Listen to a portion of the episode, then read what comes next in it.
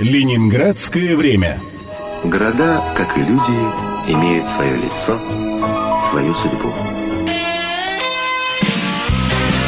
Программа Владимира Викшана «Ленинградское время». Время надувать щеки, а время пускать пузыри.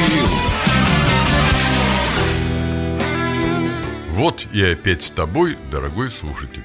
В прошлой передаче мы добрели наконец по Невскому проспекту до знаменитого кафетерия на углу с Владимирским проспектом под народным названием «Сайгон».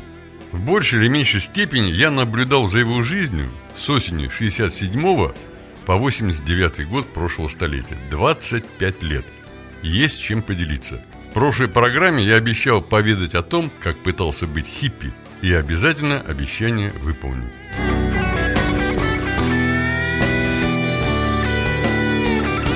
Кто такие хиппи в понимании моих товарищей студентов? Речь, напомню, идет о конце 60-х, начале 70-х советских годов. Это такие длинноволосые парни и девушки, носящие джинсы, всякие пестрые рубашки, а зимой наряжающиеся в тулупы из овчины. Они любят рок-музыку, конкретно группы Дорс и Аэроплан Джефферсона. Они Make Love и Not Wo. Они постоянно куда-то ездят автостопом и протягивают прохожим цветочки. Дорс я любил. Частенько, опоздав на последний троллейбус и возвращаясь ночью из центра пешком домой на проспект Металлистов, куда переехала семья, сквозь осенние ненастья напевал, дабы скоротать дорогу. Oh, show me the way to the next whiskey bar. I don't ask why. I don't ask why. Мы перенимали чисто внешние признаки. И никакого виски, заметьте. И принимавших вокруг наркотики до поры я не наблюдал. Ленинградское время. Итак, я буду говорить о лете 71 года. Теперь у меня имелись белые вельветовые джинсы.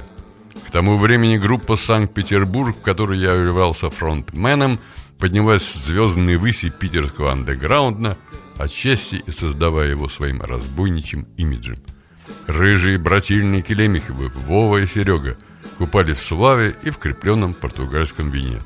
А нас, Мишкой Марским, клавишником и красавцем, терзало качество звучания. Потому что звучание было хреновое. Поганые динамики, поганые усилители и провода. К славе за полгода мы уже успели привыкнуть. И хотелось теперь блаженных звуков. Был Марский, была одна девушка, был я.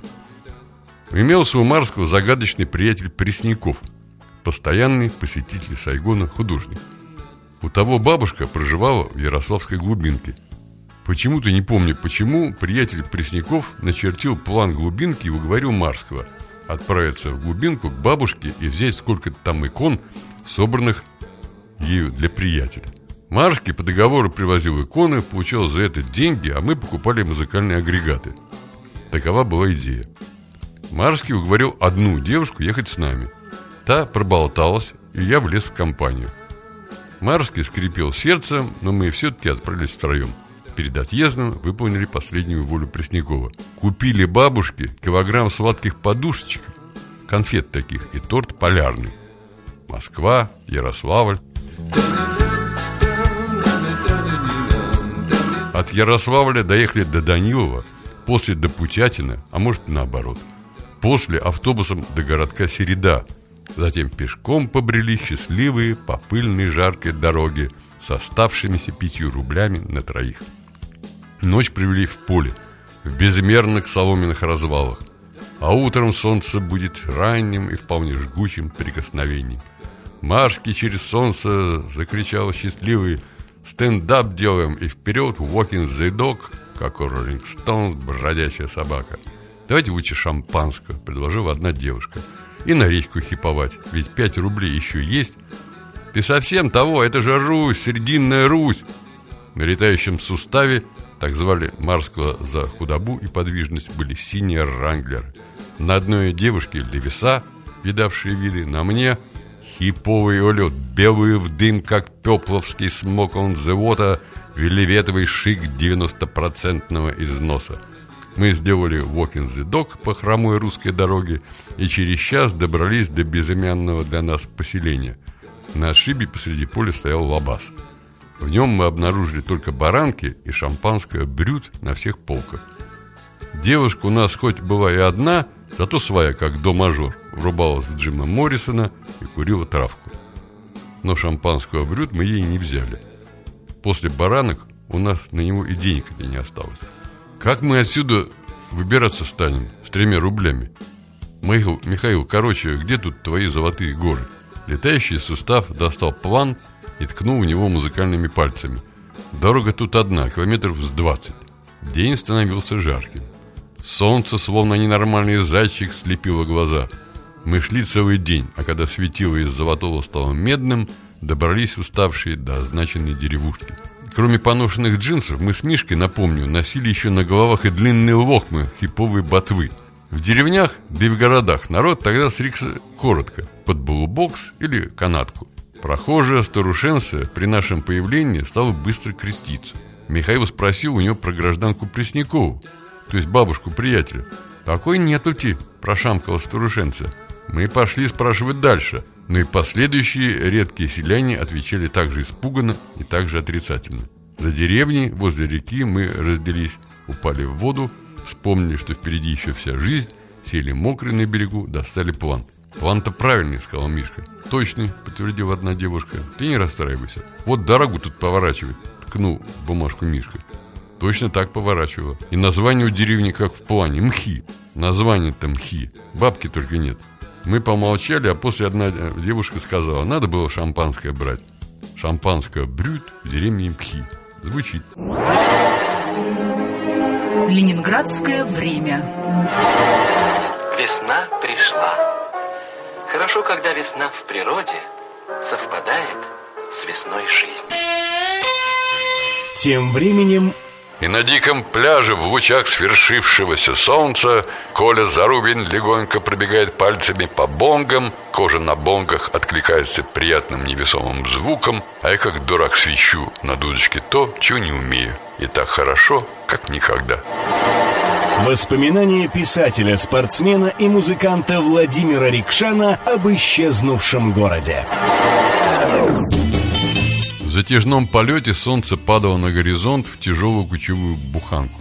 За речкой к малахитовой роще катилось поле. Из рощи прилетел ветер и стало совсем хорошо. Мы перешли речку и расположились возле стога, съели вафельный торт. Помолчали, пока не стемнело. Было тепло. Небо заволакивало. Стали зыраться в колючее сено, в нем шуршали и ползали живые существа. Сквозь первый свой сна уже долетали капли дождя. После этого из неба ударил, мы проснулись. Молнии слепили даже сквозь сено, а ливень пробил его насквозь. Мы выползли в стихию, в ней не было видно очертаний. Сквозь мрак пролетали толстые заряды электричества. После громыхала бил ливень. «Walk in the dog делаем в деревню!» – прокричал Мишка. Мы сбились с поля в месиво дороги, и я упал, поскользнувшись. А когда поднялся, то почувствовал приятную легкость в коленях. Это лопнули мои вельветовые американские штаны. С трудом пробились мы сквозь бурю к деревушке и стали стучаться в первый домик. Словно через вечность спросил старый голос. «Кто там?» «Туристы из Ленинграда!» Дверь отворилась, на нас посмотрели как на марсиан, приняли явление спокойно и уложили на печь. Утро пришло тихое и контрастное. Горшок картошки и молоко. Спасибо принявшим нас селянам. Теперь о джинсах. Они лопнули навсегда. Я не стану рассказывать, как мы хиповали еще день, и как нашли брошенную церковь с полным иконостасом, и как довезли таки до Питера четыре большие иконы отличной работы, и как с коммерцией ничего не получилось, и как эта история неожиданно продолжилась с авантюрным уклоном через 10 лет. Все это пища для повести. Я буду о джинсах. Босиком в драных джинсах и с иконами мы добрались до Ярославля и переночевали на вокзале прямо на полу, подложив под голову иконы, завернутые в дырявую простынь. А утром нашли копеечку и выпили газированной воды. Мы захиповали на Ярославском пляже, а есть было совершенно нечего. Одна девушка приглядела местного хипаря, и тот купил у нее футболку с надписью «Ангелы ада» за 15 рублей. Она слегка задекорировала прелести полотенца. Денег хватило на 3 литра молока, 3 горячих батона на то, чтобы как-то добраться до Москвы и на заплатки. Одна девушка купила дециметр ядовито-оранжевого вельвета и пришила на мои колени. «Полный атас», — сказал Мишка. Даже я засомневался. «Да, даже одна девушка засомневалась. За такое бьют», — сказал Мишка. «Может, натереть мелом?» — спросил я. «Не поможет», — сказал Мишка. И не помогло. Но я пронес эти два оранжевых солнца на коленях, и они теперь есть во мне через столько лет, как есть эта Русь в моей памяти, такая странная и безлюдная, сермяжная джинсовая страна. О нас говорить проще. Мы любили друг друга, но теперь Мишка в Нью-Йорке, а одна девушка неизвестно где. А в фильме «Беспечный ездок» за непривычно волосатый образ главного героя, которого блистательно сыграл Деннис Хоппер – американские провинциальные водилы просто пристрелили. Ленинградское время. Это я рассказывал вам, так сказать, славяно-фильских хиповый сюжет. Ровно через год, летом 72-го, мой приятель Коля Зарубин, постоянный слушатель песен рок-банды «Санкт-Петербург», убедил составить ему компанию для хиповой поездки в Латвию. Опять наступило лето, и началось оно дикой жарой. В СССР приехал Никсон, назревала разрядка и совместный полет в космос. Юра Олейник, джазмен и рокер, все шутил по телефону, что живет на трассе американского визита, заготовил по такому случаю, как Освальд в Далласе, винтовку с оптическим прицелом. Юра, понятное дело, трепался. Но к нему приехали и на время Никсонского гостевания уединили на всякий случай в правоохранительной камере, а потом отпустили. Пока Юра сидел в узилище, я лежал в больнице. В апреле 72-го я уехал в Сухым на спортивные сборы, а вернувшись в Ленинград, заболел инфекционным гепатитом, желтухой и чуть не сдох в бонкерских бараках за московским вокзалом от ее сложной асцитной формы. То есть началась водянка. Кто-то из врачей все же догадался назначить мне специальные таблетки. После них я выписал за сутки ведро и побелел обратно. В первые дни, мучаясь от боли, я читал бодрые записочки, присылаемые друзьями-товарищами по хипарству.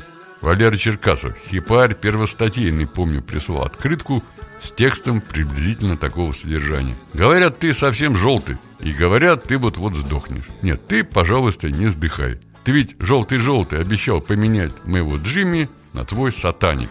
Так что давай сперва поменяемся, а после сдохнешь. С японским приветом, Жора. Женя Останин приносил в больницу книги по технике рисования, котором я упражнялся, лежа под капельницей. А когда я, прописавшийся и побелевший обратно, смог выходить на улицу, то выходил, и мы с Женей гуляли по территории больницы, поглядывая в полподвальчик прозекторской, где прозекторы потрошили недавних пациентов. За деревянным забором, отделенные от аристократов-гепатитчиков, весело жили в деревянных домиках дизентерийщики.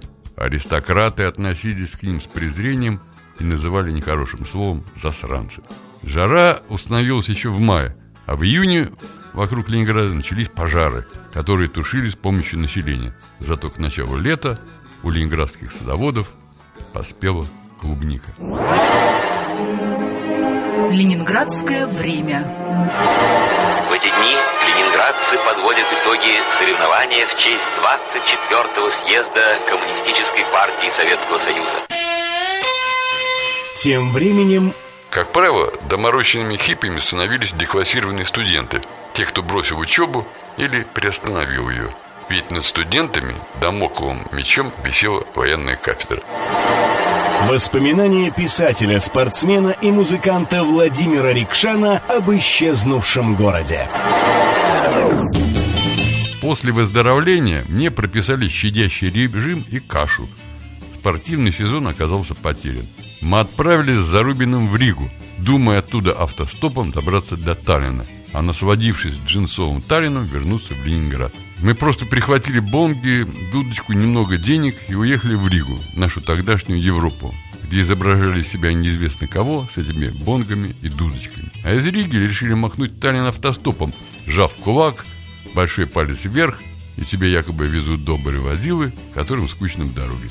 Послушав случайную девчонку, последней электричкой доезжаем зачем-то до Салу-Красты, курортного поселка, последней станции, и попадаем под дождик.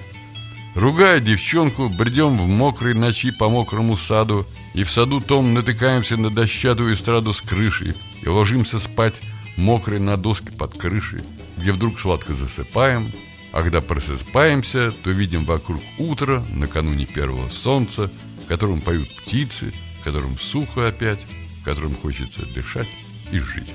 А в сотни метров оказывается море.